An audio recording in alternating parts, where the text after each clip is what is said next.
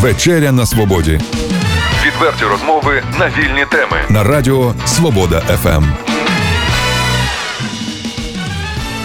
Вітаю вас, Свобода ФМ. А якщо точніше, то вечеря на свободі. І на вечерю ми запросили Сергія Костинського, члена Національної ради України з питань телебачення та радіомовлення. Добрий вечір, друзі. Радий сьогодні поспілкуватися з вами. Я дуже радий, що сьогодні ваші слухачі можуть послухати всі наші запитання, відповіді. Я хочу сказати, що готовий відповідати на всі запитання, відповідати щиро наскільки це можливо. Е, і пан Сергій е, відповідатиме на запитання і спілкуватимемося взагалі, е, звичайно, не тільки зі мною.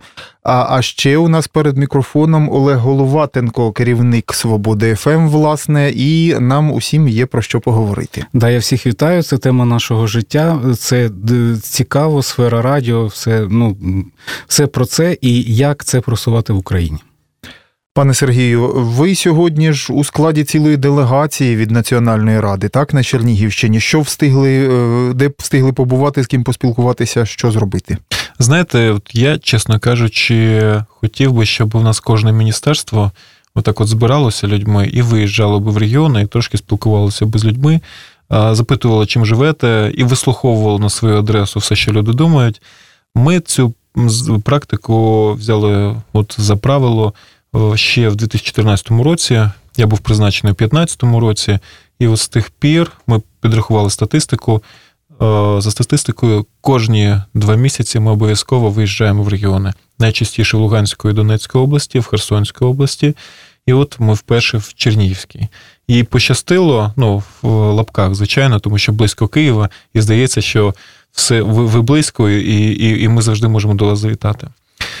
Який предмет сьогоднішнього нашого виїзного засідання? Ми хотіли зустрітися, по-перше, зі всіма мовниками, з нашими ліцензіатами, з телеканалами, радіостанціями, і відповісти безпосередньо на запитання, що відбувається з переходом з аналогового мовлення на цифрове, які етапи, що у нас з частотним ресурсом, які перспективи для місцевого радіомовлення. І це був перший круглий стіл. Другий це було спілкування з керівниками об'єднаних територіальних громад, райдержадміністрацій. Ми мотивували і ми розповідали про те, що друзі, країні потрібні місцеві радіостанції. Ви є прикордонна територія. Держава це не тільки ми. Да? Держава це всі, хто каже, я це моя держава, і я за нею несу відповідальність. Тому ми приїхали вам сказати, ми будемо вам допомагати. Ми будемо боротися за радіочастотний ресурс, щоб в кожному райцентрі з'явився з'явилася частота, на якій би мовила місцева радіостанція. Нам важливо, щоб на прикордоні люди слухали не білоруське, не російське радіо, а слухали саме українське місцеве. Наш досвід роботи в зоні проведення АТО показав, Людям важливо знати навіть не загальнонаціональні новини, що там в Києві відбувається. Люди хочуть знати, що в моєму селищі, що в моєму райцентрі, що в моїй області відбувається, да? що в районі. Хоче передати вітання своїм друзям, хоче привітати своїх родичів. Люди хочуть спілкування через радіо. У нас є великі радіостанції, але вони, знаєте, не локалізовані, вони про все. А тут о, кожен громадянин, представник громади, він ну, ну людина хоче свого. От як ви, є радіостанція, яка про проблеми свого рідного міста. Не тільки про Україну, але про своє рідне місто, про свою рідну область. І тому вас люблять ваша аудиторія, люблять ваші слухачі, тому що вони отримують ту інформацію, якою вони живуть, да? а про те життя, от, яке вони бачать кожного дня. І саме це наша має бути відповідь взагалі на мовлення з Росії, на мовлення з Білорусі. Там немає новин про Чернігівську область. І люди 100% вмикаючи радіо, будуть вмикати саме те, що про його рідне місто і про його рідне селище. Так, от як же нам, е, Олеже, от е, скажи, відштовхуючись від свого досвіду, от е, пан Сергій каже про невеликі радіостанції, але ж Свобода ФМ інтернет радіо. Я якраз і хотів запитати, щоб ви уточнили, щоб це відбувалося, те, що ви казали. Е, нам, е, таким радіостанціям, потрібна спрощена система отримання е, частот. Наприклад, в прикордонних пунктах малих населених пунктах Чернігівської області. Наскільки мені відомо, був законопроект 6565. І, Так, це вже закон. Да, це вже закон який передбачав таку спрощену систему отримання дозволів. Е, радіостанція пише заяву, отримує тимчасове дозвіл на мовлення і в дуже в короткі терміни може е, забезпечити інформаційно жителів, які б відчували, що вони живуть в Україні. Е, тому, якщо можна про цей закон трішки розкажіть, і що трапилось, що ми не можемо це зараз зробити. Насправді, ми не просто Національна рада, ми Національна рада хуліганів. Ми в 2014 році запропонував не то, що запропонував, впровадили таку систему спрощеного розвитку мовлення в зоні проведення АТО, надання дозволів на тимчасове мовлення. В правовій, в правовому полі України таких прецедентів не було. Ну, я хочу сказати, що і в світі таких, таких практик, в принципі, можливо, не є, але вони не часті. А полягало воно в чому? От дивіться, ви знаєте самі цю процедуру, щоб згідно з законом про телебачення радіомовлення отримати право на мовлення, ви маєте звернутися до Національної ради, замовити частоту. Національна рада рішенням своїм замовляє частоту в Українському державному центрі радіочастот. УДЦР е, розраховує цю частоту. Потім звертається в Генеральний штаб. Генеральний штаб три місяці це все координує з іншими е, державними структурами, в тому числі з Укррухом. А потім відбувається, повертається цей прорахунок, погодження, потім міжнародна координація, яка триває 6, іноді півтора року з нашими країнами-сусідами. І навіть якщо ви замовили частоту на 10 Вт, вона теж координується з сусідами. От і десь там за рік, за півтора року ми отримуємо цю частоту, а потім оголошуємо конкурс, і на конкурсі протягом трьох місяців там з'являється переможець, який починає мовити. От виявіть це законом, така от процедура.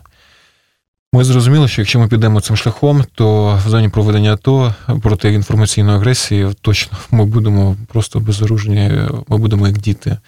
От, І ми зрозуміли, що отримуємо, замовляємо у ДЦР частоту, він координує з Генеральним штабом, швидко повертає цю частоту, і ми швидко надаємо і не просто конкурсом, а от ти написав заявку на папірці, прошу надати частоту для мовлення в Покровську. Є в нас частота для мовлення в Покровську. Ми тобі її віддаємо простим рішенням, без цих двох місяців проведення конкурсу, там і підбиття підсумків і так далі, без цієї процедурної ахінеї, яка не потрібна в умовах реальної війни.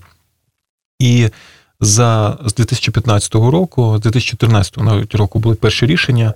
15 рік це була боротьба з іншими органами державної влади, які дотичні до розбудови телерадіомовного простору.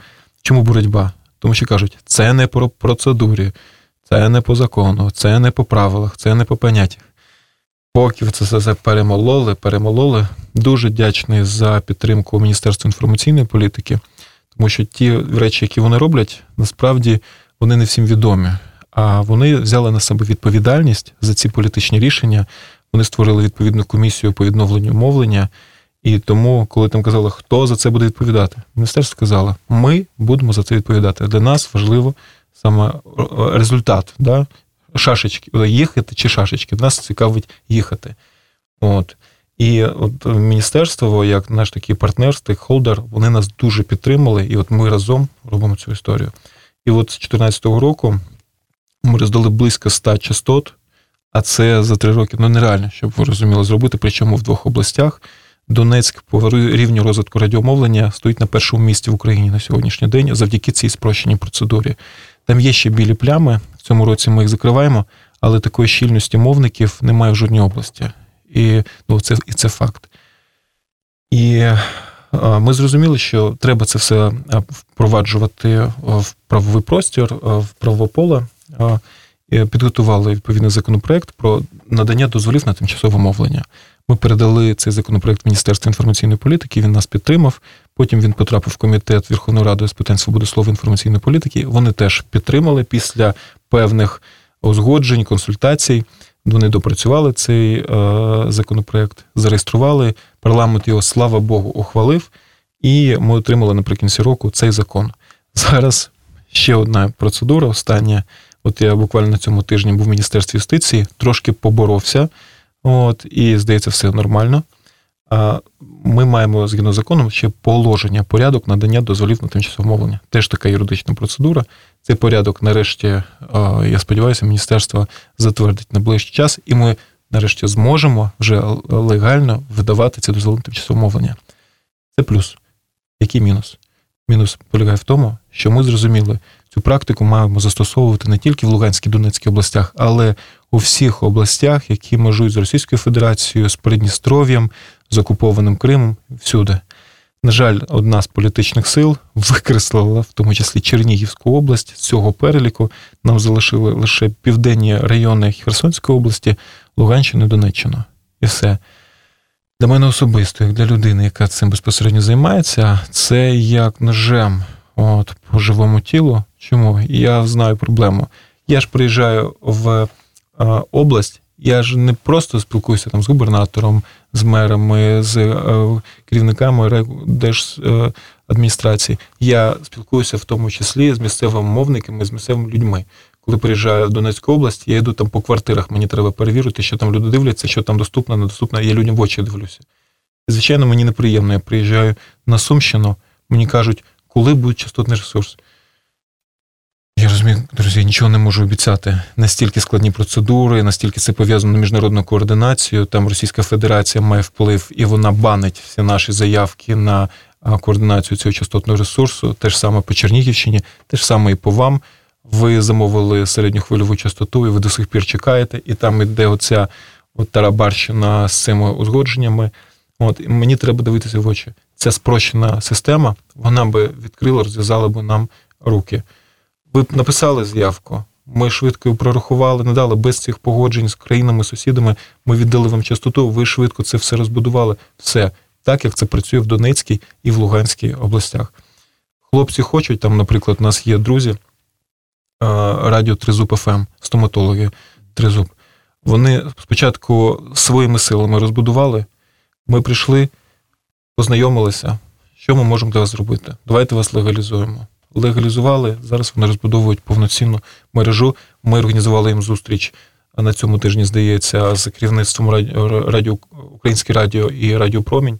Вони допоможуть їм з консультаціями, як правильно побудувати сітку, дадуть свій контент. Все, радіостанція повноцінно вже є професійна радіостанція більше, ніж була вчора. От. Тому цей закон є одночас і це перемога, і водночас, певно, і трохи зрада. Маю сподівання, що все ж таки в цьому році, і в тому числі з вашої підтримки, все ж таки хотів би, щоб я сьогодні про це говорив, що потрібні звернення від мешканців Чернігівської області, від радіостанцій, телеканалів. Будь ласка, надайте, внесіть зміни в цей закон, додайте туди е, е, Чернігівську, Сумську і Харківську області, будь ласка, хоча б ці області, і Одеську. І це нам спростить нашу. Я думаю, ми спільно будемо це робити. Сергію, і буквально кілька слів. Я знаю, що у вас напружений графік, вам треба вже їхати. Скажіть, будь ласка, е, перспективи цифрового радіо, середньохвильового радіо, ну, якщо можна, дуже стисло, якщо. Три роки тому я не вірив в середньохвильове мовлення. Якщо б ви мені сказали три роки тому, що я буду лобістом цього напрямку, я би сказав, що ця людина трохи помиляється.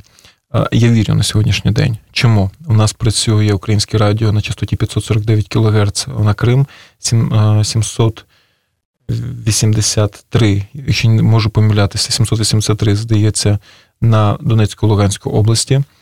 І ми бачимо ефект. Ми бачимо, люди телефонують в прямий ефір з окупованих територій за своїх телефонів, коментують, хтось ображається, критикує. Ви там Україна нам нафіг не нужны, але вони телефонують в прямий ефір, вони слухають. А хтось каже, плачуть і кажуть, дякую тобі, Господи, що ви мовите, що я вас чую, Україна, я дякую вам, що ви є.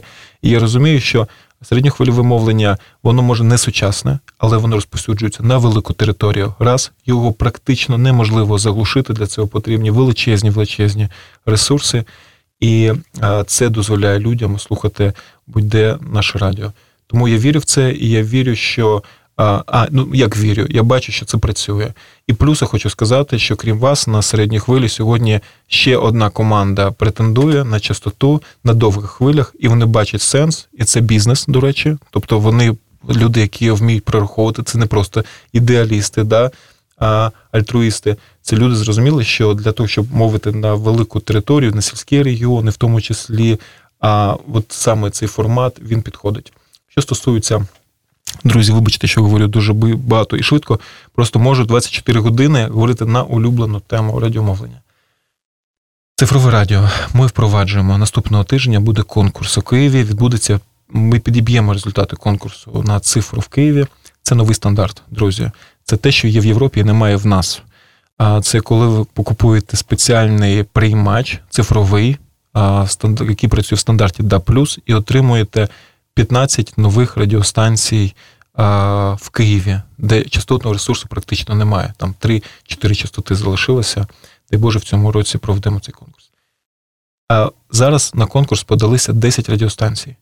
Нам казали, от чесно, і дуже багато спро... проходимо через спротив. От мені багато хто казав, цифрове радіо, кому воно треба? Кому взагалі треба? Приймачі дорого коштують, мовникам це не треба, це все фігня. А виявилося, що на на перший же конкурс подалися в мультиплексі 15 місць, а подалися 10 компаній. Ніхто цього не очікував. І це дуже круто. Ми зараз заплануємо другий конкурс, щоб ще 5 компаній дотримати. І це буде 15 радіостанцій в Києві, де практично вже нема куди. Да?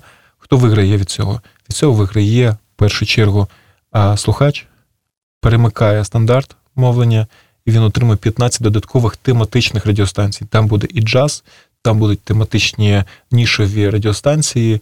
А там буде українське радіо Промінь і культура. Вони теж туди зайшли, вони теж вірять в цей формат, готові експериментувати з нами. І е, виграють від цього, маленькі радіостанції. Ліцензія на ФМ-мовлення в Києві там 2 мільйони гривень, мовно кажучи. А вартість обслуговування передавачів дуже велика. А ті розцінки, які пропонуються на ліцензію цифрову, це від 100 до 200 тисяч гривень і це 5 тисяч гривень на місяць. Тобто вони отримують Київ, вони отримують перспективу для розвитку, тоді як інші технології вже практично вичерпані. Пане Сергію, обіцяйте, що ми з вами не останній раз спілкуємося і що повернемося до цієї теми, і повернемося не просто теоретично, а уже коли буде про що говорити, що от ми зробили, ми здобули. Я про це е, не то, що сподіваюся, да ми для цього приїхали, щоб запустити практичні речі. Дякую вам за ефір. Дякую. Дякую. Відверті розмови на вільні теми у програмі Вечеря на Свободі. Тричі на тиждень у понеділок, середу і п'ятницю о 18.00. На радіо Свобода ФМ.